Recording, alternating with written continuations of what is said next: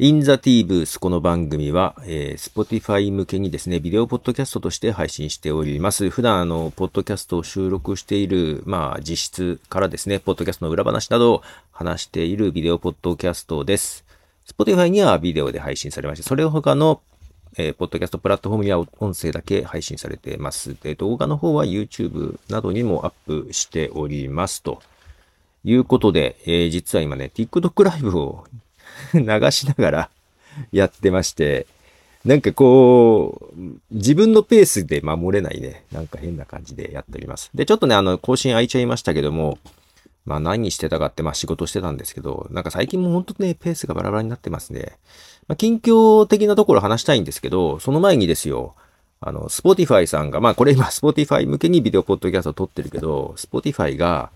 まあ、音声のポッドキャストのね、収録アプリがあるんですよ。えー、iPhone と Android のね、アプリがあるんだよね。で、そのアプリでの、えー、収録と編集が、まあ、配信もか、できなくなるらしくって、6月の上旬ぐらいから使えなくなりますよっていうお知らせが来てさ、メールで来たのと、あとアプリを開くとね、あの、使えなくなるよっていうのが出てきて、まあ、あの、音楽番組やってるわけですよ。で、その音楽を流す機能、ミュージックトークっていう機能もあるんだけど、えー、それがね、Spotify で、あの、もうメジャーな音楽よ。音楽、トーク、音楽、トークって組み立てで配信できるのね。そのミュージックトーク機能が、2021年からやっていて、まあ面白くってね、まあ本当ね、それからビートルズとかなんか有名どころの曲とかも流せるわけですよ。で、ね、そんなにリスナーが多いわけじゃないけども、まあ、単純に好きな曲流して話せるっていうのは面白くてさ、ずっとやってたんだけど、その機能も6月上旬でやめるっていう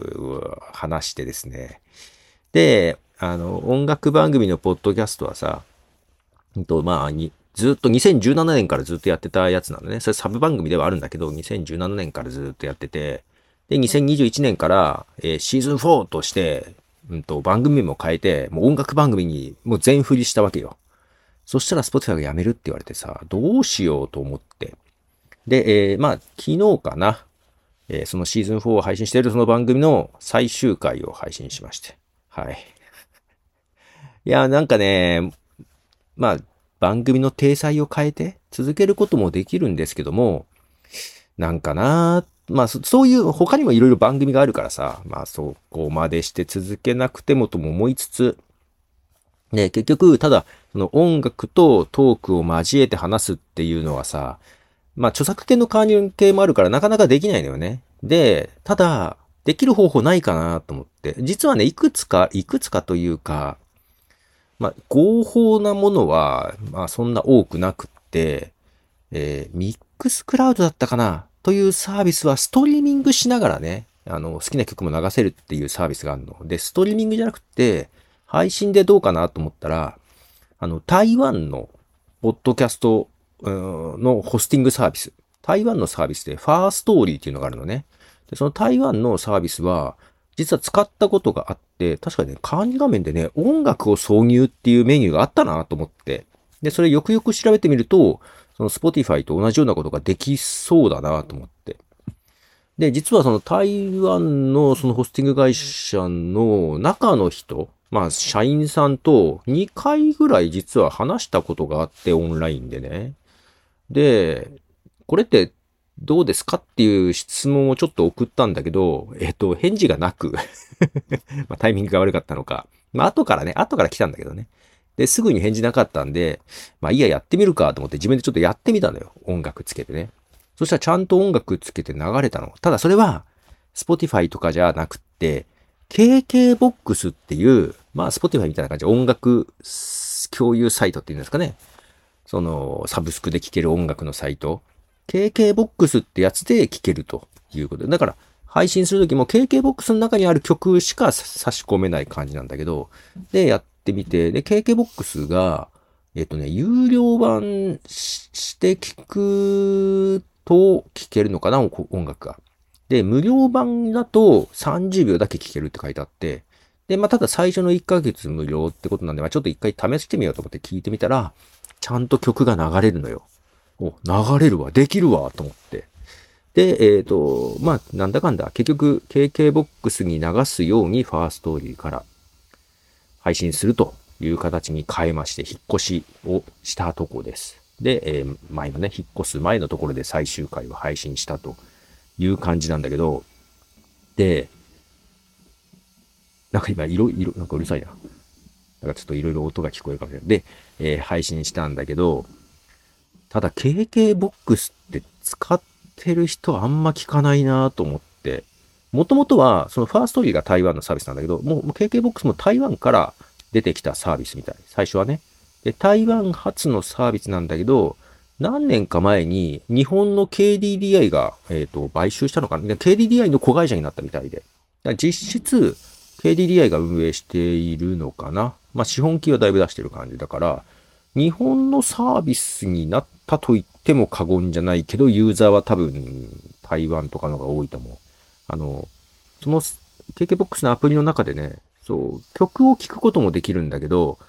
DJ っていう機能があって、DJ の機能だと曲自分で配信できるのよ。まあ、配信できるというか自分が聴いている曲をそのままみんなにも聴いてもらえるようにできると。共有できると。で、それを見てると、あの、中国語ばっかだ、なので、タイトルとかがね、日本人の人いねえなっていう感じなんで、まあ、たまにそこでもだからね、リアルタイムで配信はしてるんですけど、日本人まだ見たことない、自分以外は。で、それ曲をね、どんどんどんどん流して、プレイリストとか流していくと、どんどんね、あの、流れていくんだけど、で、あの、他の人が、に来てくれると同じ曲が聴くことができる。で、こういうチャットのね、欄があってコメントももらったやり取りもできるっていうのと、あの、マイクボタンで話すこともできて、話すと音量が下がるのかな、音楽の。みたいな感じで、はい、できるみたいなのね。で、まあちょっとそれもやりつつ、まあだから日本のサービスと、だだけど日本人はあんまり見かけなく。で、私がそのね、音楽番組を引っ越したことで、えっと、だから前のね、リスナーさん、その、 Spotify で聞けなくなるんですよね、みたいな感じで、すごい聞いてたんですけどっていう人がありがたいことにいたんで、まあその方を 一緒に来てもらって、こっちなら、こっちで続けるんで、みたいな感じで、若干少し、えー、日本のユーザーも増やしつつ、まあけど、有料しかない、有料しかないというか、有料じゃないと音楽が30秒しか聴けないから、実質有料じゃないとね、ちょっと楽しめないアプリかなとも思いつつ。まあ、ただ音楽そのサービス、サブスク、だから Spotify は入ってたんだけど、もうやめて KKBOX に自分も有料登録はしたんだけど、まあ他 Apple Music とかも入ってんのね。うん、なんかいろいろあるとね 大変ですよね、サブスクの管理がね。もうほんといろんなのにお金払いすぎちゃって、サブスクで。まあそんな感じで、とりあえず、あの音楽番組、えー、Spotify で配信してましたが、やめて、えー、台湾のサービス、 Firstory っていうやつから配信してます。えー、 The Soundtrack, My Cup of Tea って番組なんだけど、で、昨日も10曲ぐらい流したかな。うん、あのー、まあ普通に曲とトーク、曲とトーク。で、今まで Spotify ではスマホアプリだけでやってたんだけど、まあアプリがなくて、パソコンでやんなきゃいけなくて、若干ね、ちょっと配信までの手間が